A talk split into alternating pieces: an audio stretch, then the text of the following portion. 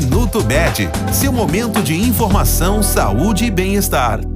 Seguindo o tema desta semana, o colesterol, alguns tipos, quando estão em níveis mais altos, podem formar uma placa nas paredes das artérias e dificultar ou impedir a passagem do sangue. Cerca de 70% do colesterol no sangue vem do fígado e apenas 30% vem da alimentação.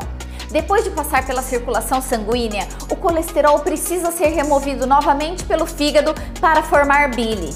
Portanto, os níveis de colesterol no sangue dependem principalmente da capacidade do fígado em removê-lo, o que varia de pessoa para pessoa.